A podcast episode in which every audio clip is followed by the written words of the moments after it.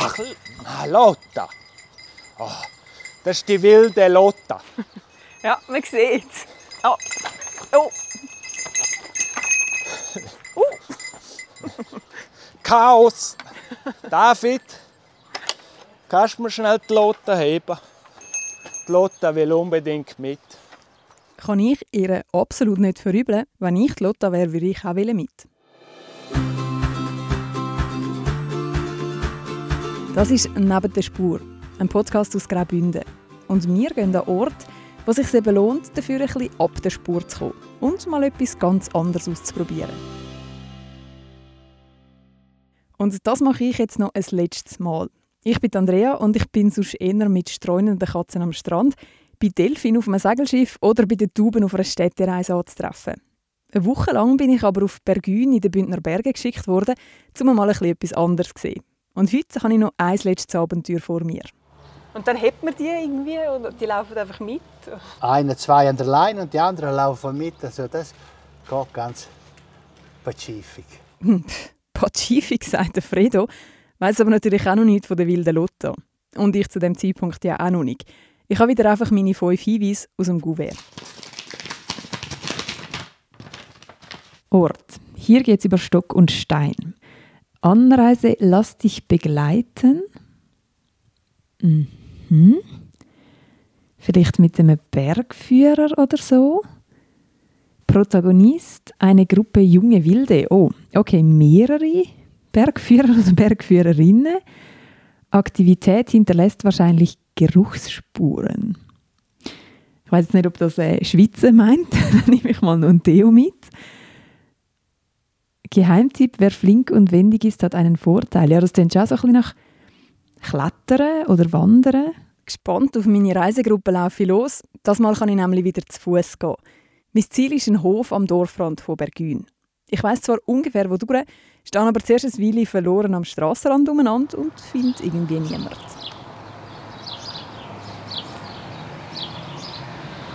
Dann laufe ich mal vorsichtig in die Hofeinfahrt rein und dort ist tatsächlich jemand. Ein Mann in einem grünen T-Shirt, der in einer Weide steht. Der Urs Heinrich. Ihm gehört der Hof. Guten Morgen. Hoi. Hallo, Andrea. Freut mich. Und man hört es auch schon ein bisschen, der Urs ist nicht allein. Und wir gehen 20 runter.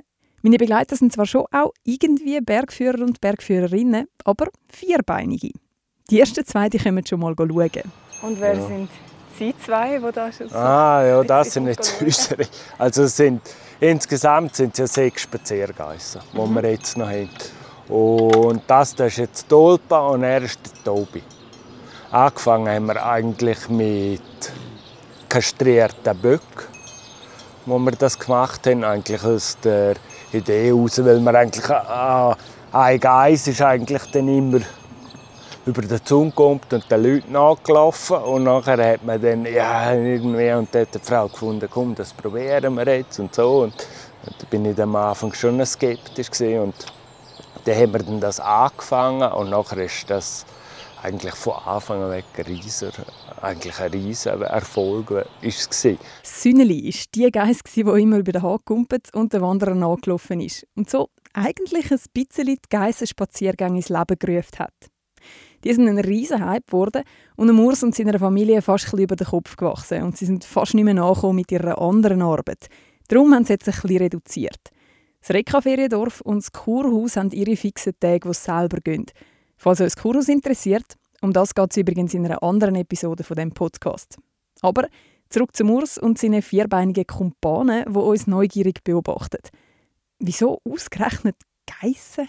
Die haben immer Geiss, also schon, schon als kleiner Bub hatte ich. Und nachher will nicht mehr. Und nachher habe ich wieder auf den Geburtstag gekriegt von Frau. Und nachher seitdem habe ich eigentlich wieder, jetzt habe ich schon wieder 16 Jahre, habe ich jetzt wieder Geiss. Ich bin einfach gerne Geiss. Geiss sind halt auch so, die in der Kürze, in der Kürze ja, Kontakt zum Menschen. Deshalb schaffen halt nicht viele Tiere, oder? dass so der Mensch in der Bahn zieht.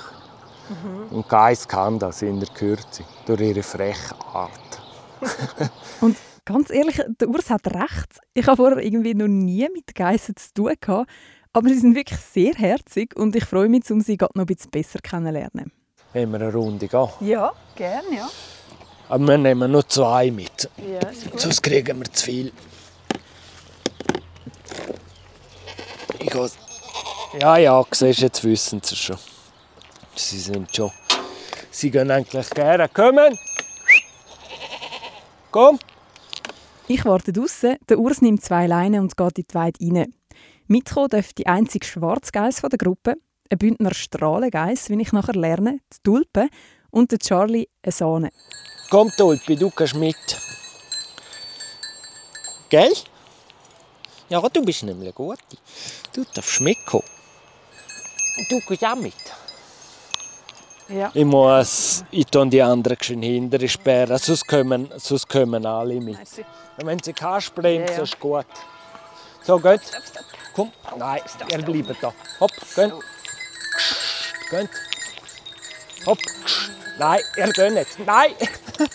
Oh nein! Nein, sie geht nicht. Die wilde Lotta hat absolut keine Lust gehabt, um daheim zu bleiben, wenn der Charlie und die Tulpe dürfen mitkommen und ist kurzerhand mit einem riesen Satz über den Hahn gekumpelt. Ach, ah, Lotta. Oh, das ist die wilde Lotta. Ja, man sieht es. Oh. Oh. Chaos. David, kannst du mir schnell die Lotta heben? Die Lotta will unbedingt mit. Nach kurzem Chaos und wilder Geissenjagd haben wir uns dann sortiert und machen uns auf den Weg. Gut, jetzt gehen wir. die, die, erst, die ersten fünf Minuten sind immer chaotisch. Meistens darf die ganze Gruppe mit, darum kommen sie jetzt gerade nicht mehr ganz daraus, dass nur zwei gehen. Der erste Teil des Spaziergangs geht durchs Dorf. Also dann nehmen wir meistens eben durchs Dorf alle an die Leine. Ja, das ist einfach wegen der Blumen Ja. von den Leuten. Ah. Das ist, also das Blumenkistchen ist 10 Sekunden ist das leer. Und das, das gibt einfach schlechte Stimmung. Sobald wir aus dem Dorf draußen sind, lassen wir es los und sie laufen brav mit. Es gibt keine weiteren Zwischenfälle, nur gelegentliche Snackstops, wo die Geissen ein bisschen fressen, bevor wir weiterlaufen. Und sie passen sich dann immer der an. Wenn du laufst, kommen sie auch wieder. Und wenn du stehen bleibst, bleiben sie auch stehen. Die Leute haben dann immer gewartet und gesagt, gesagt danke, dann fressen sie noch eine halbe Stunde. Aber wenn du laufst, kommen sie. Ja. Weil sie wollen, dass die Herde zusammenbleibt. Wir müssen ihnen die Leine gar nicht mehr anlegen. Sie laufen einfach gemütlich mit uns mit, über Stock und Stein. Was gibt einem das so, wenn man mit den Geissen laufen? Entspannung. Ich sage immer entschleunigen. Das wäre das Ideale für gestresste Manager. Auf einem Berg äh, eine Wanderung mit den Geiss. Das, ich weiß nicht, das ist etwas. Das merke ich selber bei mir auch. So, dort denkst du vorher, ah, eigentlich habe ich gar keine Zeit heute und. Und nachher gehst du gleich mit und nachher ist auch... Ich fühle mich nachher, ich fühle mich nachher, wenn ich gehe, nie mehr, nicht gestresst. Es ist dann für mich es ist dann eigentlich entspannend. Das wäre, ja. Ich habe das Gefühl immer, also sie, sie machen ja eigentlich gar nichts. Weißt du, so. Aber irgendwie hat es gleich etwas weil nicht Meditatives, dass es einem einfach ein bisschen, bisschen abholt oder entschleunigt. Das passt jetzt irgendwie wieder zu Bergün, finde ich. Sie machen gar nichts, aber irgendwie macht es gleich etwas mit einem. Hm. Nach unserer Spazierrunde freuen sich Geissen, um wieder zu ihrer Herde zurückzugehen. Jetzt könnt ihr den ganzen Tag chillen.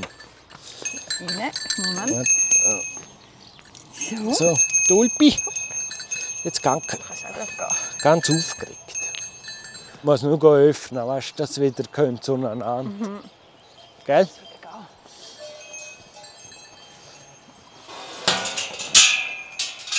So, jetzt könnt ihr wieder Party machen.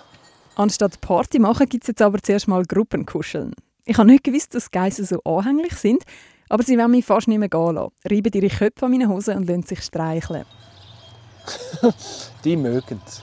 Ich sie auch. Du bist, du bist umzingelt. Ich bin zwar kein gestresster Manager, aber jetzt definitiv ein Geissen-Fan und grausam entschleunigt. Wenn schon ganz Bergün den Ausdruck braucht, dann brauche ich ihn jetzt halt auch. Ich würde ja gerne noch den ganzen Tag im Geissenkäse rumstehen und den Tobi, den Charlie und Co. streicheln, aber der Urs sollte leider noch anders machen. Darum verabschiede ich mich von ihm und meinen neuen pelzigen Kollegen und mache mich auf den Rückweg.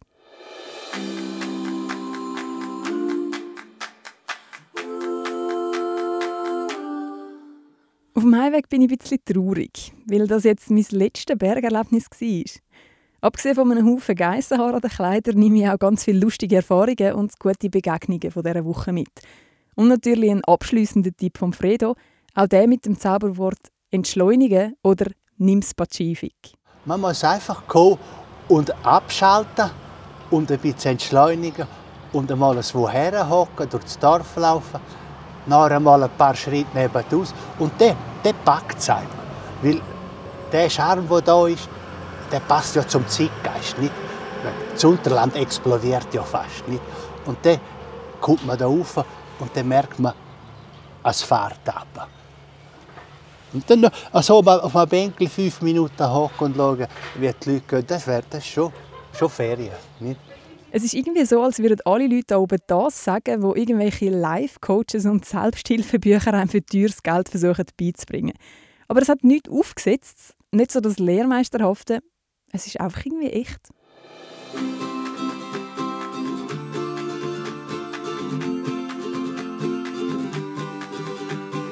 Ich weiß nicht genau, wie lange das die Entschleunigung anhebt, wenn ich nachher zu Zürich am Hauptbahnhof wieder muss in die volle S-Bahn steigen muss. Aber ich probiere definitiv, um ein bisschen davon mitzunehmen.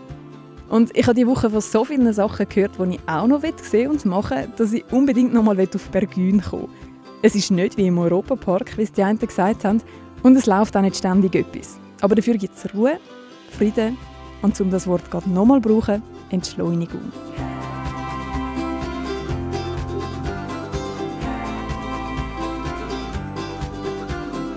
Das ist «Neben der Spur», ein Podcast aus Graubünden. Zum Nachlesen gibt es alle Folgen auf www.graubünden.ch podcast oder auf deiner Lieblings-Podcast-Plattform. Und das letzte Wort von dem Podcast, das gebe ich am Fredo, weil schöner könnte all das selber gar nicht zusammenfassen. Ja, man muss ein bisschen Muse haben, um sich selber unterhalten. Also, das Bespassen kommt da ein bisschen zu kurz. Nicht? Aber gutes Buch nehmen, so herliegen, gut essen, wandern, einfach sein. Das muss man wieder lernen.